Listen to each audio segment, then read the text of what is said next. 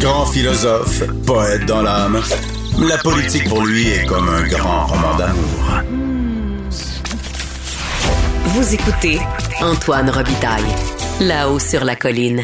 Le projet de loi 1 sur les garderies a été adopté aujourd'hui et le ministre de la Famille est au bout du fil. Bonjour, Mathieu Lacombe. Bonjour, M. Robitaille. D'abord, euh, votre COVID est terminé? Ça va mieux? Oui, ça va bien. Donc, euh, heureusement que j'étais vacciné. C'est un peu ça que tu me dis. Je suis, euh, je suis bien passé à travers avec du repos puis, puis bien sûr l'isolement. C'est comme un petit rhume, hein? Ben, c'est les effets que j'ai ressentis. Je voudrais pas, évidemment, je pense que comme M. Legault, on, ne veut pas, on est d'accord à ne pas banaliser ça, mais, mais c'est l'effet, effectivement, que j'ai ressenti, là, un rhume. Ouais. Bien, c'est pour ça que vous n'êtes pas en studio d'ailleurs, parce que vous n'êtes pas dans, les journées euh, de permission de, de, contact. Euh. Je dois garder le masque puis euh, éviter les lieux publics quand même, à l'exception du travail, mais éviter les lieux publics autant que possible pour, pour quelques jours. Qu'est-ce que ça fait donc, le projet de loi 1? Qu'est-ce que ça vous apporte? Je crois qu'il y a des pouvoirs supplémentaires, on en a déjà discuté. et à partir de maintenant, qu'est-ce que ça change? ben, ça change complètement la donne. C'est ce que j'ai envie de vous dire. Parce qu'à la base du projet de loi 1, c'est un changement complet de paradigme. On était avant dans une logique où les gouvernements décidaient si oui ou non ils allaient développer des places en fonction de, des ressources qu'ils avaient. Donc, est-ce qu'on a assez d'argent cette année ou pas? Est-ce qu'on en développe ou non? Et dorénavant, avec le projet de loi que je viens de faire adopter, dont je suis euh, évidemment très fier, euh, ça va obliger les gouvernements maintenant. C'est inscrit dans la loi que dès qu'il y a un déficit de place sur un territoire, le gouvernement doit, il est obligé de lancer un appel de projet pour créer suffisamment de place. Donc, je disais tantôt, le jeu vient de changer, les règles du jeu viennent de changer, puis ça vient avec toute une série d'outils, comme par exemple la possibilité pour le gouvernement de construire lui-même un CPE, comme le fait qu'on va rapatrier maintenant au gouvernement le guichet unique pour en faire une vraie liste d'attente, comme euh, tendre la main rapatrier donc les gens qui offrent la garde sans permis actuellement. Donc, ils devront en avoir euh, en avoir un. Euh, ça va constituer des, des, comités dans chaque région pour euh, nous aider à bien déterminer les besoins, être sûr qu'on se trompe pas. La liste, elle est très, très longue. On va faire une, une place aussi, on va donner une priorité aux enfants qui, qui sont vulnérables. c'est une liste qui est, qui est, longue, que je vous ferai pas aujourd'hui, mais mm-hmm. ça vient vraiment changer les règles. Vous allez commencer par quelle région? pour créer des places? C'est-à-dire, le gouvernement va être obligé de commencer par quelle région? Parce qu'il y a plusieurs régions, il me semble, où il manque des places. Tout à fait. Actuellement, on a déjà lancé 37 000 nouvelles places. Oui. Ces places-là sont actuellement en réalisation. C'est le plus gros appel de projet depuis 1997. Donc, ça, c'est en marche. On voit déjà que dans certaines régions, il y a eu beaucoup de déménagements, donc la migration interrégionale, qui nous force à en ajouter. J'ai déjà dit qu'on ajoutera euh, un peu plus d'un millier de places supplémentaires. Et ça, ça se fait en simultané partout au Québec. Et à l'avenir, dès qu'il y aura un manque de places qui sera constaté, un déficit, donc, dans n'importe quelle région du Québec, ben, le gouvernement devra, il sera obligé de lancer un appel de projet pour le régler, pour que les parents puissent avoir une, une place. Donc, ça se fait sur l'ensemble du territoire québécois. Vous, mais vous devez prioriser, j'imagine, une région ou pour... pour euh, Non. Non, euh, l'idée, c'est vraiment que dorénavant, chaque enfant va avoir une place. Vous savez, les enfants au Québec, c'est un droit pour eux d'obtenir des services de garde éducatifs de qualité. C'est inscrit dans notre loi mais ça dépendait des ressources qui étaient données au ministère de la Famille. C'était ça le problème. Mhm. Et ce droit-là, ben moi, je voulais qu'il vive pour vrai. Je voulais lui donner toute la vigueur qu'il devait avoir. Donc, on est venu cimenter, inscrire dans la loi cette obligation-là d'avoir les moyens, donc de développer lorsqu'il y aura des besoins, et, que ce soit en Outaouais, dans ma région, que ce soit en Montréal, que ce soit dans la région de la capitale nationale, peu importe ce sera où, on développera quand il y aura des besoins. Le vote n'a pas été unanime en Chambre.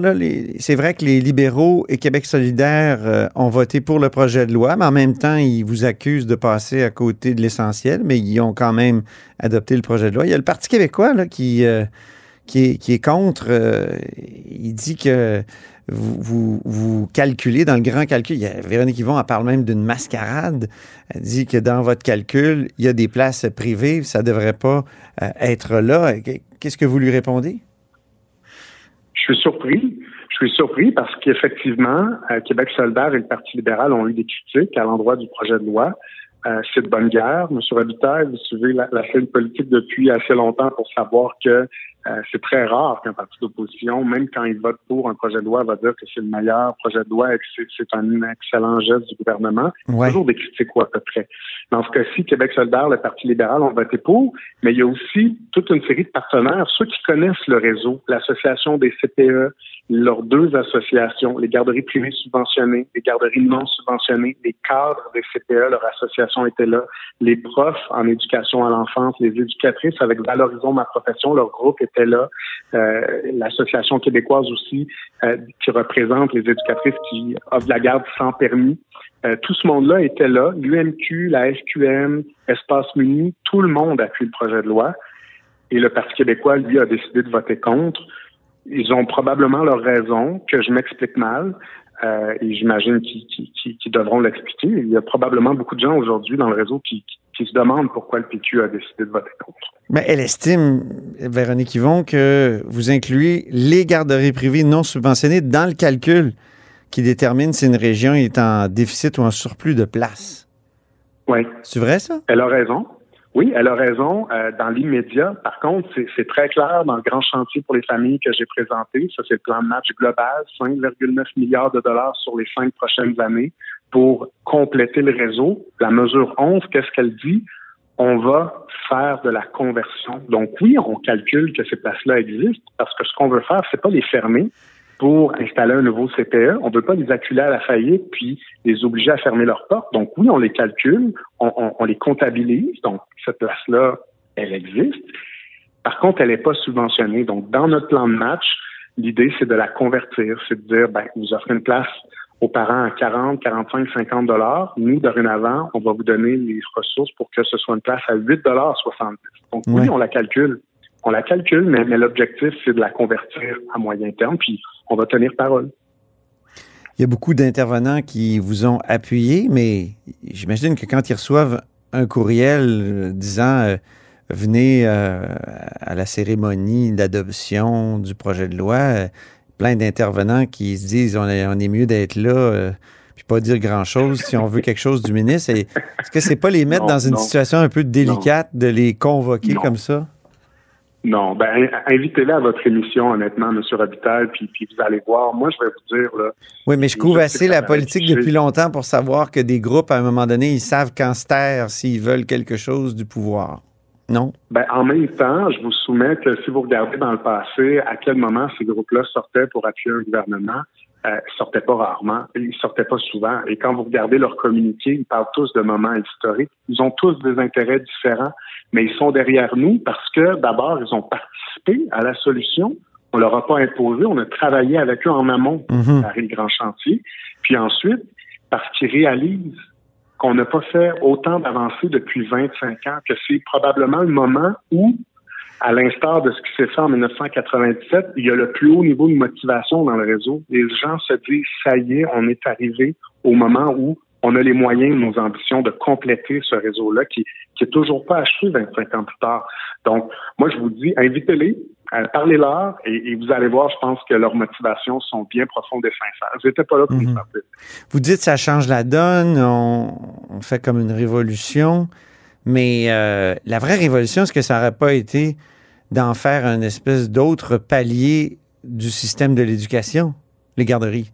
Parce que là, c'est comme privé, avec des, des conseils d'administration, puis euh, c'est pas, vous, vous me l'avez déjà dit, vous l'avez dit en public, c'est difficile. C'est pas, pas comme dire on ouvre une classe au primaire, là, où, on fait des belles écoles.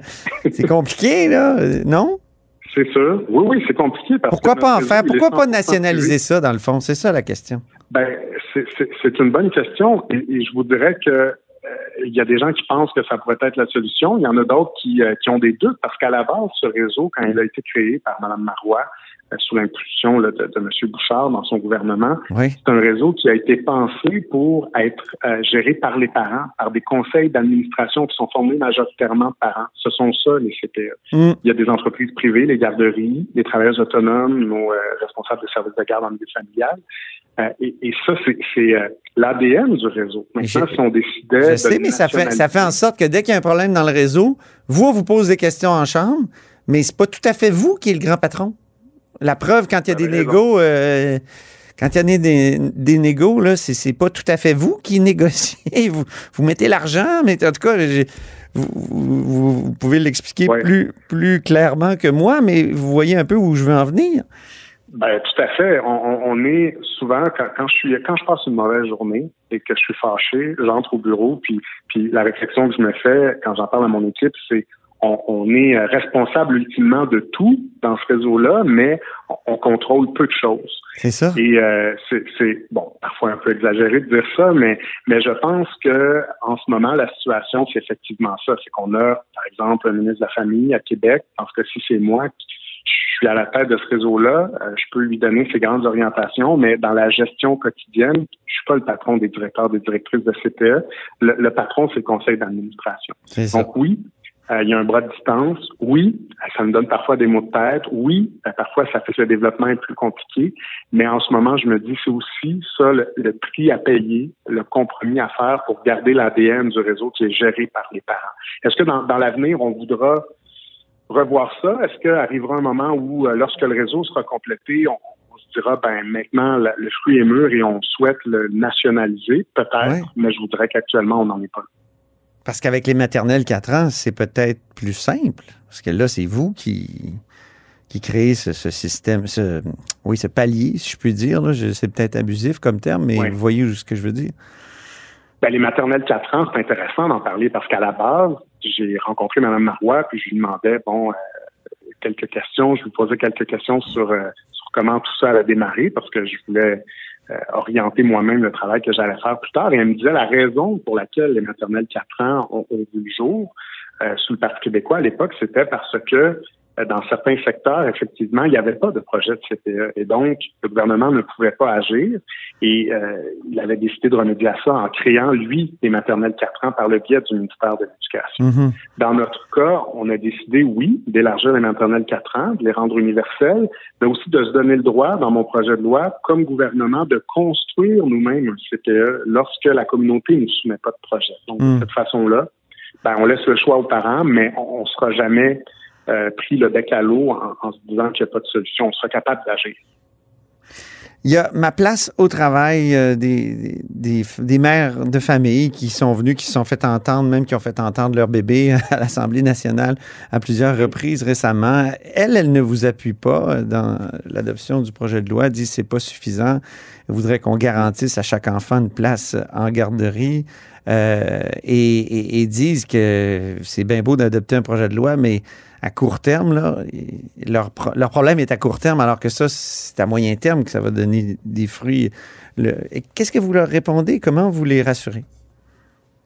Ben, je disais tantôt en point de presse, et je le maintiens, ces questions-là, à savoir qu'est-ce qu'on fait pour les parents qui ont besoin d'une place demain matin, je, je le dis humblement, mais c'est quand même le genre de questions qu'on aurait pu poser à Pauline Marois, à Lucien Bouchard en 1997.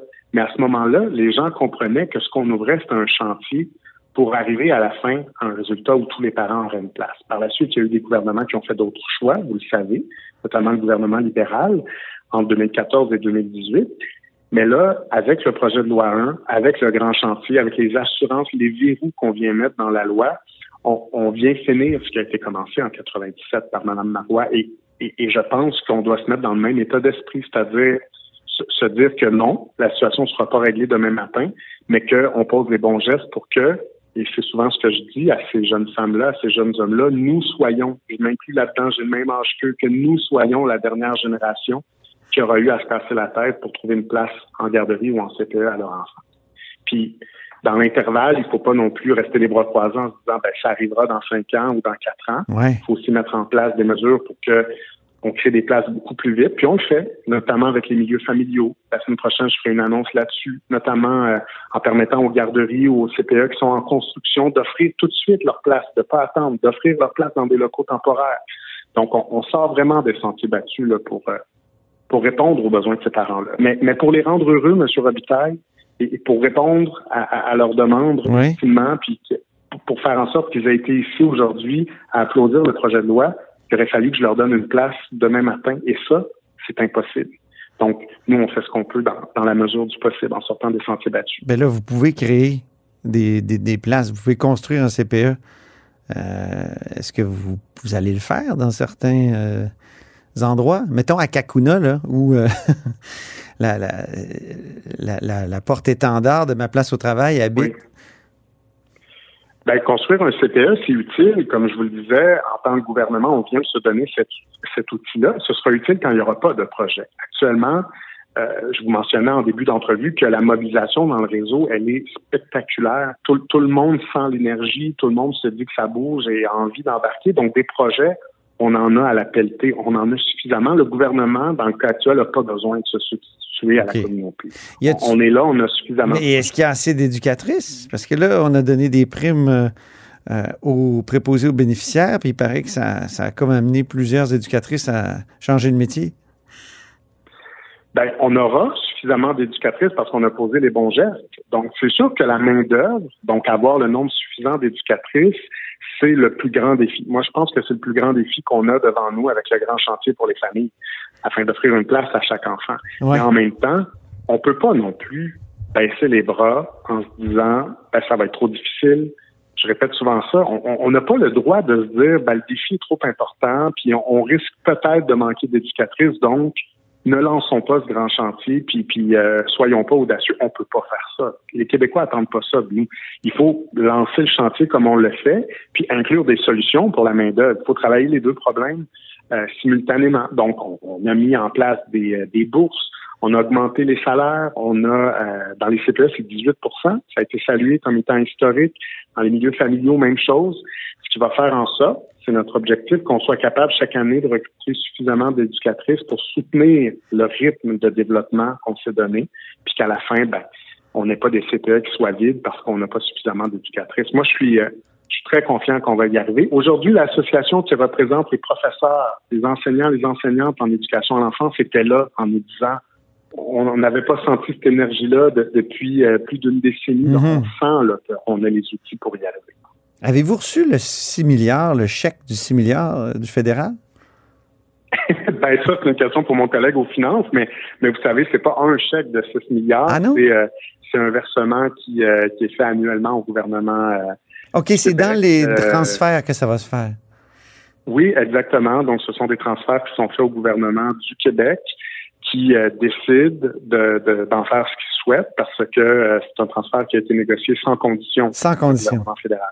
Okay. Donc, il peut être affecté à la santé, à l'éducation, à la famille, euh, au transport. Vous, vous dites que vous investissez 5,9. Donc, oui, il, il, reste, il y a des grenailles qui restent, là. ben là, je pense que euh, moi, je me garde, je me garde vraiment de faire un lien avec ce transfert parce que le grand chantier, on y travaillait avant. Okay. Euh, par principe, vous savez, euh, on a décidé que au Québec, on faisait respecter ce champ de compétences pour Ouais. nous, qui est la petite enfance. Et ce transfert-là, on l'a négocié sans condition. Donc, euh, vous comprenez que par principe, comme jeune ministre nationaliste, moi, je fais pas de lien entre ce transfert-là et, et euh, l'argent qu'on investit. J'ai négocié ça avec le ministre des Finances, avec le premier ministre. J'ai eu l'argent dont j'avais besoin. Moi, ça me suffit. Merci beaucoup, M. Lacombe. Je vous laisse aller. J'ai entendu votre, votre euh, une alarme. Les cloches. OK. Les cloches nous appellent au Salon Bleu. OK. Merci, au plaisir. Merci à vous. Et c'est ainsi que se termine La Haut sur la Colline en ce jeudi. Merci beaucoup d'avoir été des nôtres. N'hésitez surtout pas à diffuser vos segments préférés sur vos réseaux. Ça, c'est la fonction partage. Et je vous dis à demain.